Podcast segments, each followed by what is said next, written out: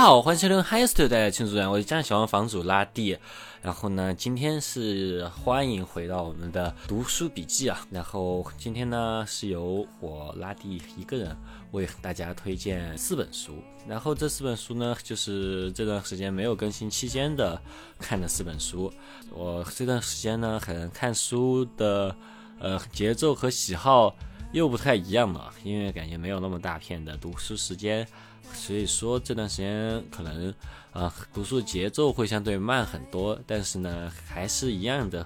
最近还是很爱读一些跟旅行相关的书籍，当然还是有呃为了自己的学习的呃目的考虑吧，有学习一些呃关于人文艺术和呃社会学的一些相关的书籍。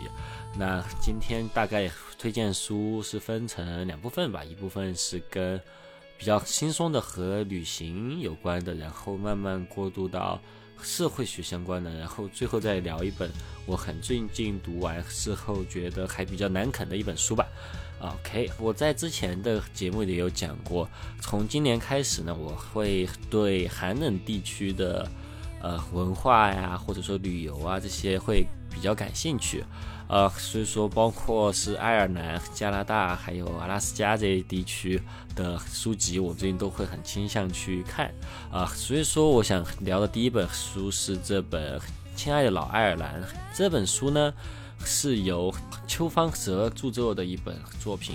然后邱方泽自己呢，也是牛津大学的凯尔特学博士，也是科克大学中古爱尔兰学语博士。现任是都柏林大学爱尔兰语讲师啊，是一个对于爱尔兰整个文化和语言都很精通的这么一位学者。他其实现在我读到的这本《亲爱的老爱尔兰》还是再版的版本，很多地方他根据最近的爱尔兰的政治啊，或者说他深入爱尔兰的文化研究之后的一些呃见闻有所更改。呃，然后所以说它可能会比之前的版本还更加的完善一点。这本书我看的其实非常的快乐啊，当时在逛鸟屋的时候就看到这本书，当时就很想买下来，然后还是忍住了网购这本书，因为我看前面几页，它就是引用了《我亲爱的老爱尔兰》这首很古老的歌曲的歌词，然后讲述了。一些关于老爱尔兰的一些情节的这么一个故事，然后爱尔兰这个地方确实也是挺有意思的，在这本书你可以看到很多关于失落的爱尔兰的文化，还有关于所谓的凯尔特文化它到底是怎么来的，包括可能说呃因为外来的英格兰这边的影响，所以说呃就是爱尔兰语或者说爱尔兰的文化还。被边缘化之后，呃，可能很多东西都在我们大众文化里面被误解。其中，他对于凯尔特人的这个说法其实有点意思啊。呃，因为我们对于凯尔特人的，对或者说对凯尔特的这个了解，很绝大多数人多数人都还是来自于 NBA 的球队和圣 Saint Patrick's Day 嘛。然后呢，我这次在这本书是第一次。稍微深度了解一下啊，这个文化的起源，然后会发现，就是其实接受到的凯尔特人的形象，其实是英国人和美国人他刻板印象里面的形象啊，然后大概都是醉醺醺的红头发的 Paddy 这样的一个形象。呃，然后再加上凯尔特人是波士顿球队嘛，那当然也是和波士顿爱尔兰移民有关。但是其实凯尔特文化这个说法，它其实就是一个是一个外来，或者说是一个我们后面的人然后自己总结的一个说法。包括凯尔特人这个群体，它并不是一个在历史上存在的这么一个群体，也没有这么一个文化。其实所谓的凯凯尔特文化来自于。爱尔兰地区各种地方的呃文化和语言，这个是一个我才知道的一件事情啊。然后，当然，爱尔兰也有他自己的一些神话，啊，比较有意思的就是他们的英雄观念啊。然后在这本书上我也有讲到，就是说在爱尔兰的英雄神话里面，其实善和恶的这么一个标准，它并不是最重要，更加重要的是关于荣誉。爱尔兰人他的文化里面对于荣誉的追求啊，是非常的。非常的极致哦，然后有讲到说，呃，因为这一件事，另外一个觉得比较有趣的就是关于他们对于游吟诗人的尊重啊，因为游吟诗人他在爱尔兰其实有很高的地位嘛，因为每个人都很在意自己的荣誉，如果一个人被别人说小气啊或者怎样，他荣誉就会下降，他的社会地位甚至都会下降，所以说这些游吟诗人你要好好款待他们，让他们说你的好话，而不是说你的坏话。哦，这点还挺有趣的。我觉得就是看到这里的时候，之前的节目里有讲过，就是说哇，感觉到有受到一些鼓舞，就是所谓故事的力量。就是说，虽然说在当今社会，我们会觉得学习文学啊，或者是学习艺术啊这些，还相对来说是不太那么实用的一个学科，但其实故事的力量是一直存在的。就是说，我们所有、所有、所有的很多的。事情它之所以能做成，就是因为有一个人他能讲一个让人信服的故事，一个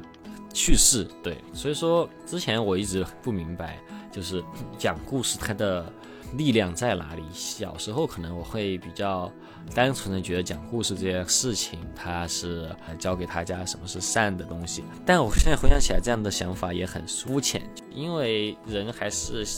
相信故事的，就是。故事这个东西是人和其他动物不一样的点，就是人他相信故事，所以说，呃，当然一开始我那个想法就是说还是可以培养人的善恶观，我这也没说错，就是一个故事可以让很多概念深入人心，对，所以说我现在才知道哦。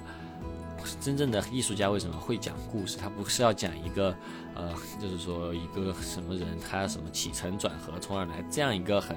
狭义的故事，而是说广义的一个艺术家他会讲故事这一点，呃，就真的是一个很重要的，嗯，这么一个能力。包括你的，不管你做艺术家、做品牌，还是呃，甚至是你是去。创业对吧？就是或者说你是去做任何的要让他人信服你的工作，就觉得会懂得如何讲故事，确实是很厉害的一个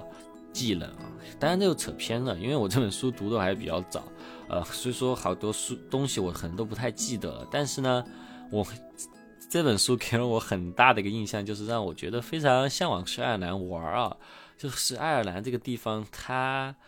呃，虽然说各种肉类啊这些很丰富，但是它因为历史的原因，所以说土豆饮食在他们在他们的当地人的餐桌上是非常的受欢迎的。他们对于土豆饮食的推崇，实在是让我呃一一半向往，一半退却三分啊。因为我是一个很在意呃就是营养摄入的人嘛，所以说呢，这样的饮食肯定是不健康的啦。但是他们呃。本地人餐桌上的这些土豆饮食，它有一种猎奇到让人觉得还是不得不去看看的这种感受。我有读到一个他们的当地美食是叫做 Cheap Body，这个东西它就是薯条三明治，就三明治里面夹薯条。哇，我之前上一次受到这样的震撼还是日本的炒面面包，然后这次听到薯条三明治，我觉得。听起来既乏味又美味啊，就是很想试试看。还有，我最近也是因为看了这个书之后，很喜欢到网上去查，呃，爱尔兰中餐。爱尔兰中餐也很有趣，就是他们对土豆的爱会把土豆分为菜土豆和饭土豆。菜土豆是好一点土豆作为菜，饭土豆是差一点土豆是作为主食啊。这个是偏题的，但他们在中餐里面呢，就是爱尔兰当地中餐本地化之后。很多人会把宫保鸡丁配炒饭配薯条当做一个 set，这个东西就是 本地化到有点无法无天的这种地步，让人很想尝试。对，嗯，包括爱尔兰人他们对于健力士啤酒的喜爱啊，就很经常我会喜欢晚上的时候喝健力士啤酒，然后想象自己在爱尔兰，然后很想有一天可以去爱尔兰去买一身的健力士的周边，感觉感觉，因为其实我不是很爱喝健力士，但是因为在酒吧工作，会看到一些很热衷于健力士的欧洲人，然后就会在想啊，就是一个热衷健力士国度是什么样的地方？呃，可能就是我有说过嘛，就是。不一样的温度会有不一样的荷尔蒙啊，也许在爱尔兰就会变得很爱喝健力士呢，啊，这都是我很想去爱尔兰看看的原因。嗯，既然都说到冷的地方，我下一本想推荐书啊，这是我最近才看完的书了，叫做《冰露狂花》。呃，我其实更喜欢它的英文名啊，叫《Mother Trucker Fighting Joy on the Longest Road in America》啊。Mother Trucker 这个说法实在是很 get 得到我的幽默点了，但也很适合这本书。就是它是一个嗯讲的呃一个俄亥俄的女作家，因为无法忍受男友的家暴，然后在网络上认识了阿拉斯加的一个开嗯全美国最危险的公路的呃女性司机。他是一个运油的一个司机，卡车司机，然后和他去走了一趟美国最危险的公路。因为这公路它之所以危险，是因为它是阿拉斯加那边运输油的一个呃路线，石油的路线。但是呢，因为阿拉斯加的气候那边大家也是知道嘛，然后就是包括他们的路面啊这些，其实基础建设也会的说有那么好。然后包括他在书里面也有讲。就是有些什么各种各样的因素导致他们这条路还越修越烂，然后他们的司机的安全其实是每一次出车都是一次巨大的冒险。这个作者叫 Amy Butcher，然后他这个是一本纪实文学，讲的应该是他自己的故事。他在 Wesleyan University。当创意写作和音乐系副教授啊，哦，他在这篇纪实文学里面，女主角应该也是就是来自于他的经历。然后他在整本书其实一半是我买买这本书，其实是因为我向往阿拉斯加。然后呢，另外一半原因也是因为我比对女性主义的感兴趣吧，嗯。嗯，我有在期待，这是一本像《末路狂花》一样比较更加粗犷和更加让人血脉喷张的这么一个故事，但其实相对来说是一个比较平静的故事。它一半在回忆，呃，主角和她的男友的相处，一半在进行一些车内的琐碎聊天，然后再加上一些关于阿拉斯加路况和他们遇到的一些。阿拉斯加的呃司机的 fun fact 的一些描写，这本书有好几点都让我觉得很舒服读着。呃，一是他们有聊到阿斯加里面的风土人情，包括他们在这一路上，因为这一路都是很危险的一些路，然后干这一行的司机，其实他们生活状态和普通人是很不一样的。然后他们中间休息站啊这些也有一些，比如说敬酒的规则啊，然后他们之间的其实。的棒是很强的，因为他们其实是蛮出生入死，然后他们对于在道路上逝去的伙伴也有很很严肃的纪念，就是会在他们的各种地方。但这个也就是这位呃女司机，她为什么会作作为女主角选择一路同行的人，也是因为其实在这个行业里面，女司机是应该在仅有一位，在在那个时候啊。我不知道现在什么情况，是因为这本书他写的应该是一六年，或者说之后，反正一六年之后，在一九年之前的一个故事。然后另外一部分，这本书吸引我，大概就是阿拉斯加的风光。之前读呃星野道夫的书的时候，就已经对阿拉斯加的一些比较野的地方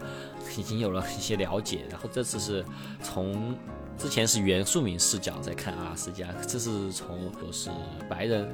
的视角来看阿拉斯加，在这里面其实有一个比较有趣的一个冲突，就是呃，女主角自己是大学的老师嘛，她在课堂上也教授的是女性主义的一些写作。可是呢，这位卡车司机，呃，或者说整个阿拉斯加这边是相对来说是比较偏红州的这么一个概念，或者说这个群体应该是比较当时是比较支持共和党的。他们虽然说是 girls help girls 的故事，但是他们在一些政治理念上其实是不一样的。呃，在卡车司机在聊天的时候会给他推荐一些比较呃共和党 偏向的读物，然后呢，这个这个主角呢，他也会不耻于跟这个司机，或者他也很难去跟那个司机呃说一些。呃，他自己平时其实教授学生教授的那些话，或者女性主义的观点，这本书肯定是一本女性主义呃文学，呃，但是它有趣的点就是在这里面，并不是所有的女性她都是明显的女性主义者，有些女性的观点其实是更偏传统的，呃，嗯，一些比较保守的一些观念。但是他们还是可以好好的共处，还是可以互相帮助啊！这一点我觉得，呃，是，嗯，在其他女性主义文学里面，可能我第一次见到，就是说，因为都是作为女性有很多相同的困境。看他们对于呃女性别议题的呃光谱可能并不是站在一起的时候，他们要怎样的去相处，或者说这个故事该怎么继续下去，然后会发现其实就跟现实生活一样，呃，就是不是所有人都会和你是一样的观点，但这并不妨碍你们可以成为朋友哦。就蛮神奇的，就是看完之后还是觉得蛮神奇的。当然这是一个这故事，哎，我也不会去剧透了。反正就是这故事，它最后还是，呃，它的因为是纪实文学嘛，我觉得看完之后还是蛮多感触的。然后包括他有在写关于男性对于女性的一些家暴的一些内容，然后会也会让人思考很多，就是关于呃呃亲密关系和关于。甚至关于恋爱脑这一点啊，我也会思考很多。当然，对这本书我有喜欢的点也蛮多的，就是比如说啊，这位女作家看是来自俄亥俄，俄亥俄离印第安纳很近，然后她其实有讲到很多中西部的事情。呃，然后在中西部在于在对于阿拉斯加的人眼里，它是那个下六十几州，忘了，反正它是呃，就是它是更加美国的一个存在，对。Which makes sense，就是其实我觉得中西部就是蛮蛮美国的一个存在吧，就是但是就是说，对于我住在中西部的时候，我觉得啊自己住的地方已经够偏了。但是当中西部的人来到阿拉斯加之后，他们会觉得你们是来自一个更加的呃 city 的一个地方，对，就是这样的一个感受也蛮有趣的。然后里面有提到关于换日和这么一个现象啊，就是当空气当中的结晶太多之后啊，太阳就会。出现两个重影的这么一个现象啊，其实是会让呃这个驾驶比较危险，但还确实是很好看的一个呃自然现象。这点我也很很让我很想去阿拉斯加看看啊，包括看极光也好，还是说他们会提到到冰湖里游泳也好。哎，还有他们在那个阿拉斯加泡温泉，就是头从水里面马上冒出来之后就会结冰的这种场景也好，呃，我一直都想去阿拉斯加里面泡温泉。就是说，因为因为阿拉斯加空气很冷嘛，但是温泉是热的嘛。你你去泡温泉，如果你把头埋进水里，然后再伸出来，你的头发就会结冰。呃，大家肯定也很看过很多这样的照片啊，之前也会在朋友圈看到自己的同学去阿拉斯加玩的时候发，哎，就真的很想去。今年对阿拉斯加的整个向往是还蛮强的，嗯。那都说到女性主义这一点，我就说到我的下一本推荐的书吧，就是这本书叫《我厌男》啊，它的作者是波丽娜·阿尔芒热，哎，这个书很薄。我就是在方所一天看完了，然后那个时候我刚好录完和可猴那些串台啊，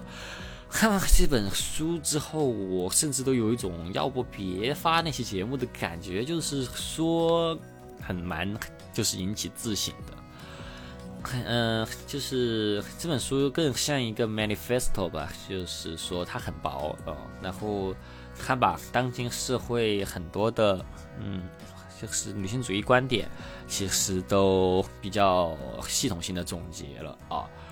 包括就是所谓大家的厌男情绪到底是什么意思啊？就是到底是指的什么？就是很多时候大家会说到，有就有人会说我厌男，大家就会第一个反应是啊，你也讨厌你爸吗？你也讨厌你的男朋友吗？就这样说，就其实这个就这个事情不是这样的，就是嗯。它到底是个什么样的语境？可能你看完这本书，你就会理解了。包括其实这些观点听过很多次，但是再次很系统性的给总结出来之后，还是很，呃，就是触目惊心吧。就是可能很多事情呢，还是要好好自省，呃，还是要长期的去，确实长期的贯彻一件事情是很难的。但是呢，就是保持这样的思考和这样的态度，我觉得也是蛮重要的。对。比较推荐啊，说实话，因为它定价比较便宜，然后也很薄，大家真的可以买来看一下，或者说你到书店里就把它看了，嗯，很有意思啊。就是在方所看的时候，就是会经常看到大家经过这个书架，然后男生就 走过去，或者说很多女生很想看，但是又小心翼翼的试探自己的同伴到底是什么样的一个态度。所以说，可以一个人去书店的时候把它看掉。OK，下一本书就是今天最后一本书，叫做《呃亚文化风格的意义》，是由迪克·赫伯迪格所著，啊，是一九七九年的时候成书，他当时才二十八岁哦。哦，这个其实也读了很久了，这本书当时我就觉得很难读。一开始在鸟屋看见这本书的时候，我都打算不买了，因为读起来确实很难。然后有一天我再去读的时候呢，可能那天脑袋异常清醒，觉得哎可以可以啊，读一读读一读。然后我买回来之后又觉得。哎呦，这个有点难读，因为它有很多符号学相关的内容在里面。其实我看这本书会发现，我对于青年文化的整个历史脉络还是没有那么的熟悉，就包括他们。其实你会发现，嗯，到底爵士和朋克到底差了多少年？这这个其实我是没有实感的。然后看这本书，你会发现，哦，还是有很大的很多脉络，其实没有我想象那么远。包括雷鬼和朋克的。关联其实也是看这本书之后，发现哦，这两者它的社群，它的是如此的接近啊。然后他们又朋克当中又如何发展出一些，呃，对朋克这个一开始它的文化的意义相反的一些文化，一些文化又是怎么发展出来的啊？这些其实都是看这本书之后更加的明晰。哎，很有意思的就是在。看这本书的时候，正好当时也有个采访，很可惜后面那个采访也没发出来，啊，就是有人觉得我挺亚的，把我叫去聊亚文化呀。我首先觉得，嗯，我没有很亚，所以说我其实当时有笨拙的引用一些这本书里面的内容，啊，但是好像这本书里面内容对于他们的那个呃采访语境来说太激进了，但我当时也就没有去好好去再延展讲了。但是呢，这个书里面有一点其实还是蛮。